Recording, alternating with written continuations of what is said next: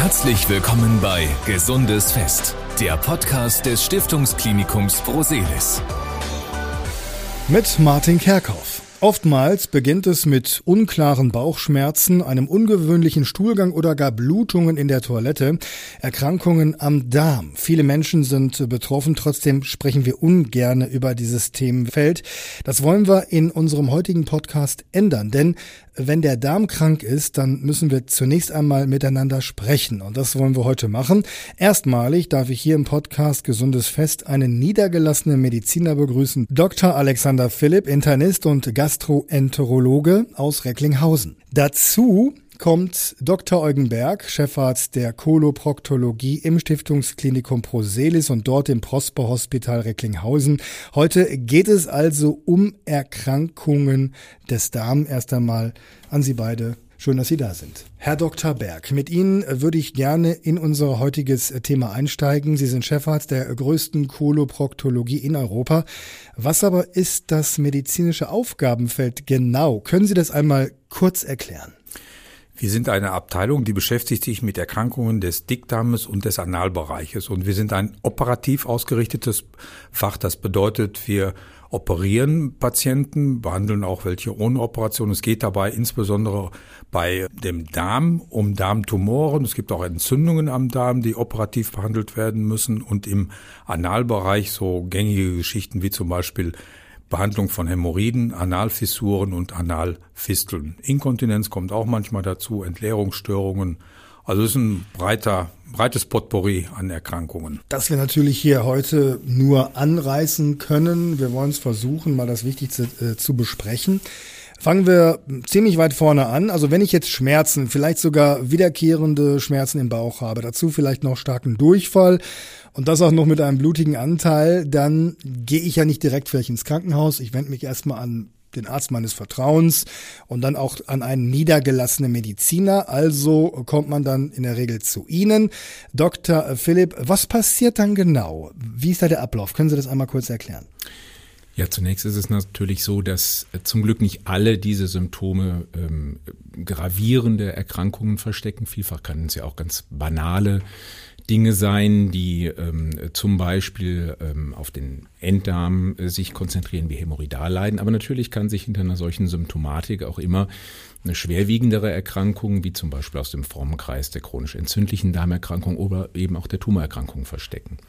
Das rauszufinden ist manchmal ja ein bisschen Detektivarbeit und an allererster Stelle steht natürlich das Gespräch mit dem Patienten, die Symptome einzugrenzen, die körperliche Untersuchung Oftmals greifen wir dann zum Ultraschallkopf, machen eine Ultraschalluntersuchung des Abdomens. Blutwerte sind wichtig und im Endeffekt natürlich die endoskopischen Untersuchungen, also die Darmspiegelung. Was sind denn die häufigsten Erkrankungen des Darms, die Sie jetzt in Ihrer Praxis behandeln? Also ganz zuvorderst sehen wir ähm, individuell viele Patienten mit chronisch entzündlichen Darmerkrankungen. Colitis ulcerosa zählt dazu, der Morbus Crohn, ähm, äh, aber natürlich auch Tumorerkrankungen wie das Kolonkarzinom oder aber andere gutartige Erkrankungen wie die Divertikelerkrankung. All das gehört zu unserem Spektrum dazu. Das sehen wir jeden Tag Patienten mit solchen Erkrankungen. Jetzt müssen wir unterscheiden zwischen ambulanter Behandlung und dann Behandlung im Krankenhaus. Was können Sie denn ambulant behandeln und was machen Sie dann? Also prinzipiell können wir zunächst mal ganz umfangreich die Diagnostik machen. Also das, was ich eben angedeutet habe, inklusive der Endoskopien, das ist alles im niedergelassenen Bereich in der Praxis ähm, durchführbar. Immer dann, wenn wir entweder sehr akute oder sehr schwer verlaufende Krankheitsbilder haben, dann kommt natürlich ähm, die Kooperation mit den Kliniken ins Spiel und natürlich bei allen äh, Erkrankungen, die ein operatives Vorgehen notwendig machen. Zum Beispiel dann nach Diagnostik eines Darmtumors. Sie haben das Stichwort gegeben, wenn dann äh, die ambulante Behandlung nicht mehr möglich ist, dann äh, kommen Sie ins Spiel, Herr Dr. Berg. Auch an Sie die Frage, was sind die häufigsten Erkrankungen, die Sie in Ihrer Klinik im Prosper Hospital behandeln? Die häufigsten, das sind eigentlich natürlich anale Probleme, insbesondere Hämorrhoiden und Analfissuren. Analfissur ist so eine Erkrankung, die wirklich häufig auftritt, äh, macht sich bemerkbar durch Schmerzen beim und nach dem Stuhlgang und manchmal auch mit Blutbeimengungen. Ist völlig harmlos, muss aber manchmal auch operativ behandelt werden, wird meist aber auch eher ambulant behandelt. Im stationären Bereich behandeln wir natürlich viele Leute mit den Erkrankungen, die Dr. Philipp gerade schon genannt hat, nämlich Darmtumoren und chronisch entzündliche Darmerkrankungen. Die müssen manchmal auch operativ behandelt werden, aber die primäre Therapie ist immer in der Praxis, in der Regel ähm, medikamentös auf bestimmte Art und Weise. Da wird der Dr. Philipp wahrscheinlich gleich auch noch was zu sagen. Und wir kommen dann ins Spiel bei chronisch entzündlichen Darmerkrankungen, wenn zum Beispiel eine Engstellung am Darm ist. Dann kommt der Stuhlgang nicht mehr da durch. Und dann gibt es Probleme, dann kommt der Stuhlgang teilweise oben raus, bis das wäre dann das Vollbild eines Darmverschlusses. Oder auch ähm, Fisteln im Analbereich, die sich so bilden können. Fisteln, das sind Eitergänge, die manchmal sehr unangenehm sein können und den Patienten zur Verzweiflung treiben. Und da ist dann auch die Kooperation des Krankenhauses, der Klinik mit den niedergelassenen Gastroenterologen sehr, sehr wichtig und das klappt auch sehr gut. Darmtumoren, also bösartige Erkrankungen, die sind ja heutzutage relativ häufig und die werden natürlich in der Regel stationär behandelt. Dann ist es auch nicht so, dass der Patient, wenn die Diagnose steht, sofort operiert wird, sondern man muss sich darum kümmern, wie ist die Erkrankung eigentlich im ganzen Körper. Man muss da gucken, insbesondere bei Darmerkrankungen, was ist mit der Leber, was ist mit der Lunge, ob da Tochtergeschwülste, Metastasen sind. Und das kriegt man raus im Rahmen eigentlich von Untersuchungen, die ambulant schon durchgeführt werden, so ein Computertomogramm vom Bauch oder eine Kernspinnuntersuchung, Röntgen der Lunge. Und dann wird sich ein Bild gemacht und dann operative Behandlung festgelegt. Und das ist in der Regel heutzutage eine sogenannte laparoskopische Operation. Da geht man also mit so einer Kamera in den Bauch, mit so ein paar verschiedenen anderen Instrumenten. Dann wird der Tumor entfernt, wobei es wichtig ist, dass man auch die sogenannten Lymphabflusswege mitnimmt. Und das weiß man aus der Anatomie, was da eigentlich so Sache ist. Und heutzutage hat sich auch noch ausgebildet, dass man das nicht mehr so macht wie früher. Da wurde der Patient 14 Tage ins Bett gelegt, durfte nur atmen, sollte sonst nichts machen. Heutzutage ist es eher so angesagt, dass man den Patienten schnell wieder in seine Heimat, in sein Zuhause zurückbringt. Er wird erst am Tag der OP aufgenommen, kriegt wieder schnell was zu essen und zu trinken und ähm, das ist aber gar nicht so einfach gesagt, wie ähm, durchgeführt, wie es gesagt wird. Dazu braucht man eine relativ lange Vorbereitungszeit. Das hat auch einen eigenen Namen, Fast Track sagt man dazu. Aber da hat sich wirklich sehr, sehr viel getan in der Chirurgie in den letzten Jahren. Jetzt habe ich hier noch ein Stichwort beim Thema Darmkrebs stehen, die Vertikel. Die Vertikel und Darmkrebs, die haben eigentlich nichts miteinander zu tun aber sie sind manchmal schwer auseinanderzuhalten. Dazu dient dann auch der Gastroenterologe, der dann die Darmspiegelung macht und guckt, sind da Divertikel, die machen sich meistens durch Schmerzen bemerkbar und auch stärkere Bauchschmerzen. So ein Tumor neigt eigentlich eher nicht dazu, Schmerzen zu machen. Das ist der große Unterschied. Und diese Divertikelerkrankung, die werden auch meist in der Praxis behandelt mit Abklärung und auch gegebenenfalls Antibiotikatherapie und im Krankenhaus behandelt werden die Patienten, die dann eher Komplikationen haben. Und zwar kann der Darm da durchbrechen. Dann kann also Stuhlgang in den Bauch kommen. Das ist eine ganz heftige Erkrankung. Wenn man da nicht sofort schnell eingreift, kann das sogar tödlich enden.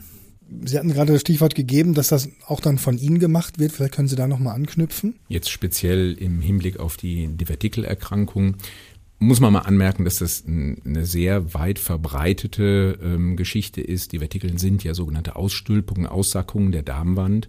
Da werden die Eintrittspunkte der Gefäße in den Darm, das sind sogenannte Sollbruchstellen, werden ausgestülpt sozusagen Richtung Bauchinneres. Und diese Stellen, die sind dann besonders favorisiert dafür, dass sie sich entzünden. Da fängt sich Stuhl drin, da fangen sich zum Beispiel Körner der Nahrung drin und dann kann es eben zu einer Entzündung kommen. Ähm, das ist eine Wohlstandserkrankung, muss man sagen. Das gibt es unter Naturvölkern kaum, sondern das hat auch was mit unserer Ernährung zu tun. Sehr fleischlastig, wenig ballaststoffreich. Und da setzt dann teilweise auch schon die Behandlung an. Wenn der Patient über die Akuttherapie, wie das der äh, Kollege Berg eben gesagt hat, mit einer antibiotischen Abdeckung ähm, hinweg ist, dann kommt es halt darauf an, die Ernährung zu beeinflussen, ihn gut zu beraten. Vielfach sind dann Abführmaßnahmen, Quellenmittel wie auch Flohsamenschalen hilfreich, die Beschwerden zu lindern. Und das ist mitunter natürlich eine Behandlung, die sich ähm, über Jahre hinweg durch immer wiederkehrende Kontakte ähm, mit dem Patienten, Beratungen dann auch ähm, als, als sehr hilfreich erweist. Ähm, es ist schon mal das Stichwort gefallen, ne? Darmspiegelung. Ne? Das ist ja das, wovor die Menschen so mit Leute am meisten Angst haben und auch zurückschrecken, abschrecken. Vielleicht können Sie dazu was sagen und vielleicht auch mal den Menschen draußen so ein bisschen die Angst davon nehmen. Ja, also äh, tatsächlich ist es so, das hat ähm, Herr Berg ja auch schon gesagt, dass ähm, der Darmkrebs äh, in Deutschland unter den ersten drei häufigsten Krebserkrankungen rangiert, sowohl bei Männern als bei Frauen. Insgesamt sind es knapp 60.000 Patienten nach wie vor pro Jahr, die an Deutschland die Erstdiagnose Darmkrebs bekommen. Es ist also wirklich ein Problem, das das sehr weit verbreitet ist und natürlich auch für die Patienten ähm, mitunter aufgrund äh, schwerwiegender Verläufe ähm, sehr belastend ähm, ist. Ähm, aus dem Grunde sind vor mittlerweile gut 20 Jahren die Vertreter von Krankenkassen und auch der Ärzteschaft übereingekommen, ein Vorsorgeverfahren zu initiieren. Im Jahr 2002 war das tatsächlich. Ähm, da hat man ähm, festgelegt, dass ab einem gewissen Alter Patienten in Deutschland als Krankenkassenleistung eine sogenannte Vorsorge ähm, Untersuchung auf Darmkrebs ähm, bekommen können. Das ist ähm, vom ähm, Alter her etwas abgestaffelt. Ähm, mittlerweile unterscheiden sich die Altersgrenzen, wann man Anspruch darauf hat, zwischen Männern und Frauen auch etwas. Aber im Wesentlichen ist es so, dass diese Vorsorge ab dem Alter von 50 Jahren initial mit Untersuchungen auf verstecktes Blut im Stuhl starten und mit 55 Jahren dann in der Regel die erste Darmspiegelung erfolgt. Na, da hat es kleine Änderungen gegeben. Männer sind jetzt schon fünf Jahre früher anspruchsberechtigt. Aber das ist das Verfahren, was man damals initiiert hat. Fünf Jahre früher heißt jetzt 55 oder 50? Bei Männern ist es Stand heute das Alter von 50, wo die Darmspiegelungen zum ersten Mal gemacht werden können. Frauen weiterhin bei 55. Okay. Vielleicht können wir dann äh, konkret nochmal zur Darmspiegelung selber zum Ablauf was sagen, wie das genau abläuft, was habe ich für Möglichkeiten, werde ich da voll betäubt, Narkose, ja, nein, was kann man empfehlen? Es ist so, dass mittlerweile diese Untersuchung ja auch in den, in den Praxen so etabliert ist, dass kein Patient Angst davor haben muss. Ähm, zur Frage der ähm, Sedierung oder Narkose, ja, jedem Patient wird das Angebot gemacht, die Untersuchung sozusagen zu verschlafen, sie also nicht bemerken zu müssen. Und das wird auch von gut 95 Prozent der Patienten so angenommen und auch als sehr gut empfunden. Also letztendlich läuft das Ganze so ab, der Patient muss sich vorbereiten. Das läuft in der Regel am Tag vorher mit einer Darmreinigung, mit Abführmaßnahmen ab. Wenn der Darm dann gereinigt ist, kommt der Patient am Untersuchungstag in äh, die Praxis oder Einrichtung, wo das durchgeführt wird. Dann wird er unter entsprechenden Überwachungsmaßnahmen des Kreislaufs äh, sediert, also kriegt eine sogenannte Schlafspritze. Und dann wird die Untersuchung eben im Schlaf des Patienten durchgeführt und dauert in der Regel etwa 20 Minuten. Und das wird von der großen Mehrzahl der Patienten als sehr angenehm und wenig belastend empfunden. Und deswegen haben wir auch zum Glück jetzt wieder steigende Zahlen von Bürgern, die das Angebot in Anspruch nehmen. Also in den Erhebungen seit 2002 ähm, hat man mittlerweile acht Millionen anspruchsberechtigte ähm, Patienten in Deutschland untersucht, also koloskopiert im Sinne der Vorsorge. Und das sind schon ganz schön viele, wenn auch noch immer bei Weitem nicht der Großteil derer, die die Koloskopie ähm, als Vorsorgeleistung wahrnehmen könnten. Zusammenfassend muss man dann sagen, dass also in diesen 20 Jahren Darmkrebsvorsorge mittlerweile auch es zu einer deutlichen äh, Reduzierung der Häufigkeit von Darmkrebs um gut ähm, 20 Prozent auch gekommen ist, ne? wenn man das, wenn man das über die Zeit kumuliert betrachtet.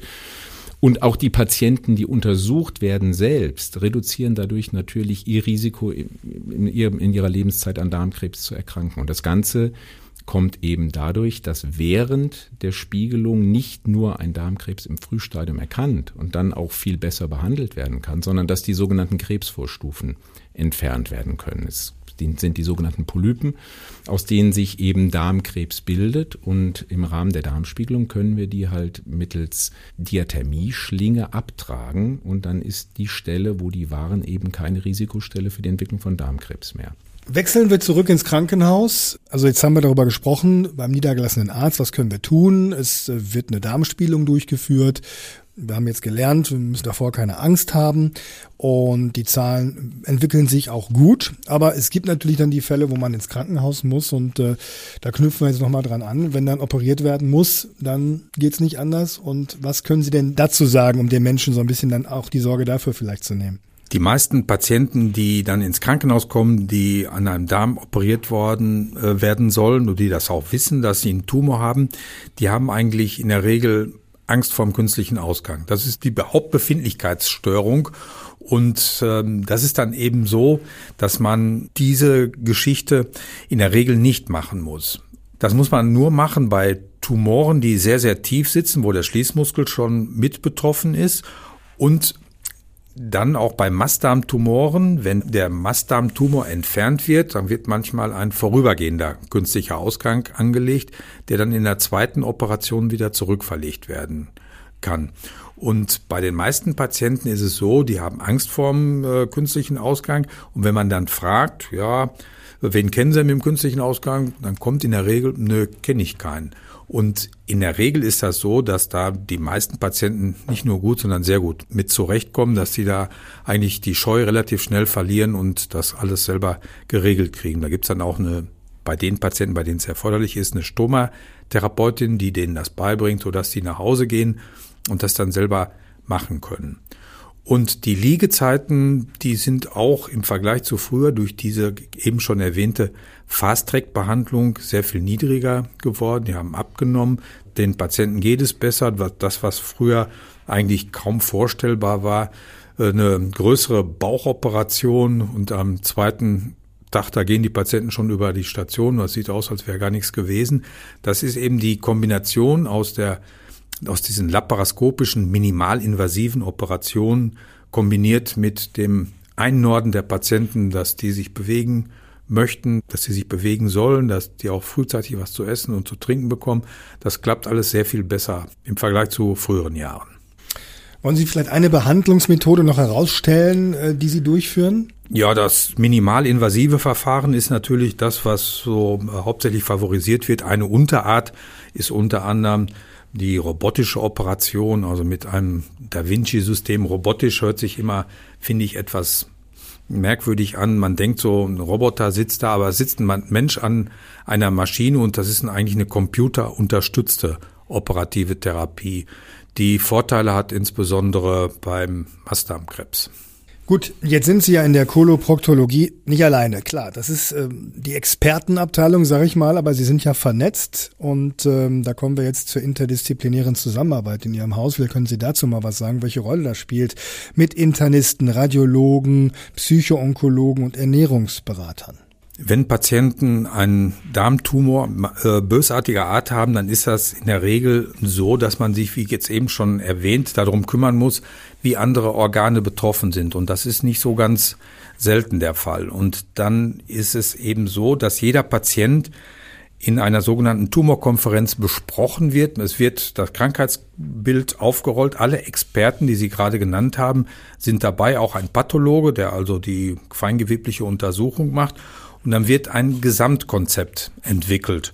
Insbesondere bei Mastdarmtumoren ist das relativ sehr komplex, weil Mastdarmtumoren, je nachdem, wo sie liegen, wie ausgedehnt die sind und welche Nebenerkrankungen noch vorhanden sind, gibt es da verschiedene Möglichkeiten, diese Tumoren erst vorzubehandeln mit einer Bestrahlung, mit einer Chemotherapie oder heutzutage auch mit einer Immuntherapie. Es gibt einige wenige Patienten, die haben einen Tumor am Darm oder auch am, am Dickdarm oder am Mastdarm, die reagieren auf einige immuntherapeutische Injektionen so, dass der Tumor so gut wie verschwunden ist. Das ist jetzt ganz, ganz neu. Die brauchen auch nicht mehr operiert zu werden. Das ist also eigentlich der nackte Wahnsinn quasi. Und in dieser Tumorkonferenz wird dann auch besprochen, wie das die zeitliche Abfolge ist. Und wir arbeiten da eben mit den auch niedergelassenen Kollegen zusammen, insbesondere mit einer onkologischen Praxis hier am Stadion. Da wird dann auch eine äh, Bestrahlung durchgeführt. Die Gastroenterologen sind involviert und es kommen eben alle zusammen, die einen Plan machen. Und man weiß aus großen internationalen Studien, dass die Ergebnisse mit diesem Vorgehen sehr viel besser sind. Ergebnis bedeutet nicht schnelle Therapie, sondern eine langfristige Therapie, die dafür sorgen soll, dass der Tumor lokal verschwindet, also an der Stelle, wo er war, und auch, dass sich da keine Metastasen bilden. Metastasenbildung bedeutet eben, wenn ein Patient auch operiert worden ist, gibt es verschiedene Tumorstadien. Der Pathologe hat das ja jetzt alles untersucht und man weiß aus vielen äh, Erfahrungen aus früheren Jahren, welche Tumoren dazu neigen, irgendwie Tochtergeschwülze zu bilden. Da muss dann zum Beispiel eine weitere Therapie in Form einer Chemotherapie durchgeführt werden. Und das muss alles haarklein besprochen werden für jeden Patienten individuell. Die Röntgenaufnahmen werden allen Patienten, werden allen Mitgliedern der Tumorkonferenz gezeigt und jeder ist dann dabei und kann seine persönliche Expertise mit einbringen. Ich möchte mal auf das Darmzentrum äh, zu sprechen äh, kommen. Was bedeutet das genau und was bedeutet vor allen Dingen die Aussage, ähm, dass Sie ja Referenzzentrum sind? Ja, das sind eigentlich zwei Paar verschiedene Schuhe. Darmzentrum bedeutet, es gibt eine deutsche Gesellschaft, eine Tumorgesellschaft, deutsche Gesellschaft für Karzinome, gegen Karzinome, und die hat bestimmte Kriterien aufgestellt, was man als Darmzentrum erfüllen muss. Und es ist auch daran gebunden, dass man eine bestimmte Anzahl von Patienten behandelt. Also das heißt, man kann mit zwei, drei Darmoperationen oder zwei, drei Patienten, die man im Jahr hat, kein Darmzentrum aufmachen, kein zertifiziertes. Und dann kommen alle zwei Jahre Zertifizierer vorbei von der deutschen Gesellschaft, die sich damit beschäftigt und wird einem auch auf die Finger geguckt, ob man alles richtig macht. Das heißt, man ist da unter ständiger Kontrolle. Das ist der große Vorteil eines Darmzentrums. Und Referenzzentrum ist noch was anderes. Ein Referenzzentrum sind wir für Koloproktologie. Und zwar waren wir auch das erste Referenzzentrum in Deutschland überhaupt. Und äh, das fing alles damit an mit Koloproktologie. Und da sind wir seit 2006 Referenzzentrum. Da muss man dann auch bestimmte Kriterien erfüllen, bestimmte Anzahl von Operationen auch im Analbereich machen, im Bereich des Bauches und das wird dann auch kontrolliert, ob die Qualität stimmt. Da gibt es auch verschiedene Kriterien für. Zum Beispiel beim Mastdarmkrebs gibt es so ein Kriterium, wie so eine Operation aussehen sollte, nämlich der Pathologe, nicht der Operateur selber, sondern der Pathologe beurteilt das Präparat, was aus dem Patienten rausoperiert worden ist, ob das ein gutes ist oder ein schlechtes. Da gibt es eben auch verschiedene Ansichten, wie der Pathologe das beurteilen soll. Und wenn man da eben schlechte Ergebnisse abliefert, kriegt man schlechte Kritiken und dann wird einem auch das Referenzzentrum oder auch das Darmzentrum entzogen. Also sind beide Begriffe im Prinzip so eine Art Gütesiegel, um es mal laienhaft auszudrücken. Ganz genau. Da sind wir auch ganz stolz drauf. Wenn ich jetzt im Krankenhaus war, die Behandlung abgeschlossen ist, dann komme ich ja zurück zum niedergelassenen Arzt. Wie geht denn dann dort die Behandlung weiter? Also die Patienten, die ein, ein Tumorleiden hatten und erfolgreich operiert oder eben onkologisch behandelt worden sind, die werden natürlich über Jahre hinweg eingebunden in Nachsorgeuntersuchungen. Also in der Regel in den ersten zwei Jahren halbjährlich. Da werden dann Ultraschalluntersuchungen, Blutuntersuchungen und natürlich körperliche Untersuchungen äh, durchgeführt. Das ganze ähm, Intervall verlängert sich dann auf eine jährliche äh, Kontrolle bis zum fünften Jahr. Und dann geht man eigentlich davon aus, dass die Patienten als geheilt gelten. Dazu kommen noch koloskopische Untersuchungen nach Jahr zwei und dann eben zum Abschluss im Jahr fünf. Also die Patienten sind dann eng angebunden, die werden nicht einfach ähm, alleine gelassen, ne, weil ja auch im Nachfolgend nach den Operationen durchaus auch bei dem einen oder anderen noch Fragen auftauchen. Ähm, der Stuhlgang kann sich verändern, wie gehe ich damit um? Psychologische Problematiken können auftreten. Das sind natürlich alles Fragen, die die Patienten dann auch mit ihren Ärzten ähm, äh, beraten. Okay, also Bauchschmerzen und Durchfall äh, können natürlich auch andere Ursachen haben. Äh, es ist ja nicht immer Krebs, chronische Darmerkrankungen wie äh, Ulcerosa oder auch Morbus Crohn. Was sind das für Krankheiten? Also wir sprechen dabei von den chronisch entzündlichen Darmerkrankungen. Das sind äh, Erkrankungen, die in unterschiedlicher Ausprägung zum Teil den ganzen Magen-Darm-Trakt betreffen können, wie beim Morbus Crohn, also wirklich vom Mundbereich bis zum Analbereich. Oder aber bei der Colitis ulcerosa sich halt hauptsächlich auf den Dickdarm beschränken. Das sind chronische Erkrankungen, wie der Name schon sagt, eine chronische Entzündung. Das heißt, das Gewebe ist äh, vom Immunsystem infiltriert. Da da bilden sich ähm, Entzündungsstraßen, da bilden sich entzündliche Geschwüre, die dann auch bluten können und vor allen Dingen die Symptomatik machen, die für den Patienten so belastend ist, nämlich die Bauchschmerzen, die Durchfälle, die Blutungen.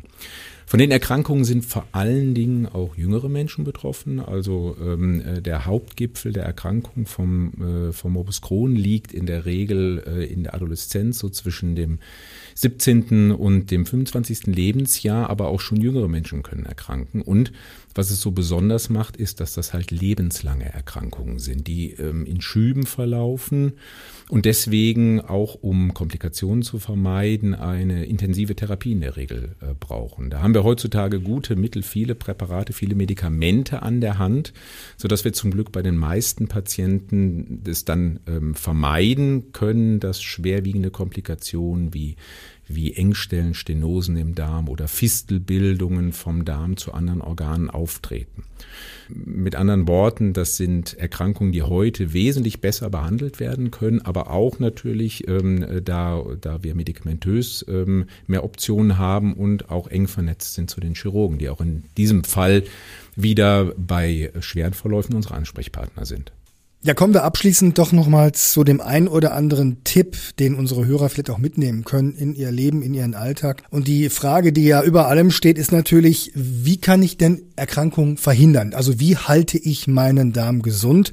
Und da kommt natürlich automatisch das Stichwort Ernährung ja, also ähm, es wäre jetzt eine Binsenweisheit zu sagen, dass eine vitaminreiche ähm, und auch äh, Gemüse- und ballaststofflastige Kost ähm, äh, die Gesundheit fördert. Das ist sicherlich jedem bekannt, aber das ist auch wissenschaftlich belegt. Also es hat Studien gegeben, die erwiesen haben, dass eine Ballaststoffaufnahme in einer Menge von mehr als 30 Gramm pro Tag tatsächlich auch nachweislich die Häufigkeit von der Entstehung von Darmkrebs ähm, minimiert.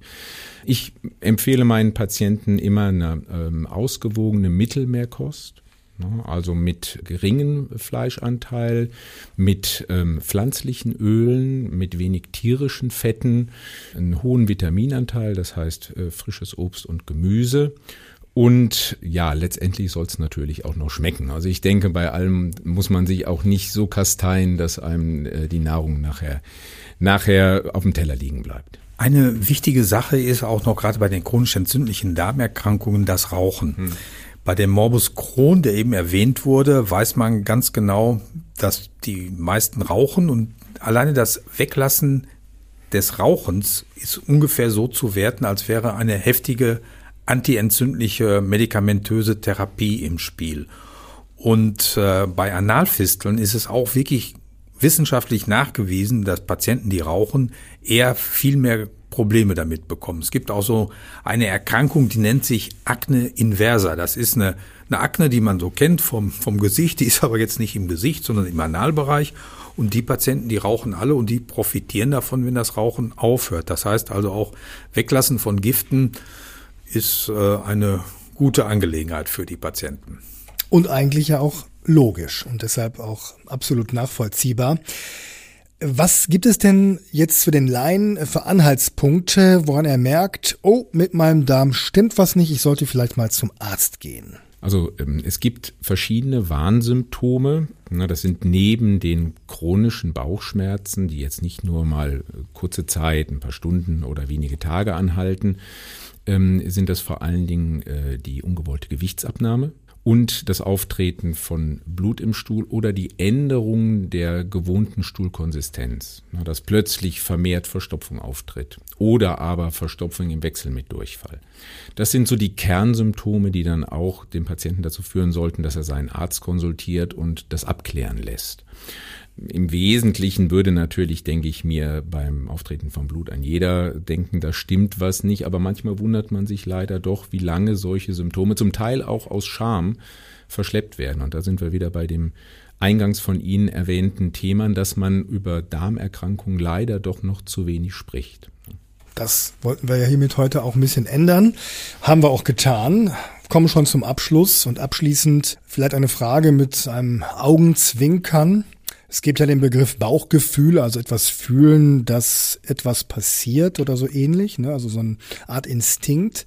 Soweit die umgangssprachliche Bedeutung. Gibt es das Bauchgefühl auch aus medizinischer Sicht? Das gibt es sogar. Und zwar hat man auch untersucht die Nervenverbindungen, die vom Gehirn zum Bauch gehen. Da gibt es eben verschiedene Nerven. Und man hat auch untersucht die Nerven, die vom Bauch zum Gehirn gehen. Und das sind viel, viel mehr. Und deshalb spricht man auch von einem Bauchgehirn. Außerhalb des Gehirns als solches sind die meisten Nervenzellen und Leitungen im Bauch. Und dieser alte Begriff Bauchgefühl, Schmetterlinge im Bauch und ähnliches, das hat seine Berechtigung. Das stimmt. Da fällt mir spontan der Sketch von Otto ein. Da war ja mal was mit Kleinhirn an Milz und so ähnlich. Also das äh, ist dann, glaube ich, so ähnlich. Ja, das äh, war's dann auch. Ähm, das war die Podcast-Folge zum Thema Darmerkrankungen. Ein vielleicht unangenehmes, aber sehr, sehr wichtiges Thema. Wir haben einige Themenschwerpunkte angerissen und versucht zu informieren und auch aufzuklären und vor allen Dingen auch die Angst vor Behandlung und Untersuchung zu nehmen.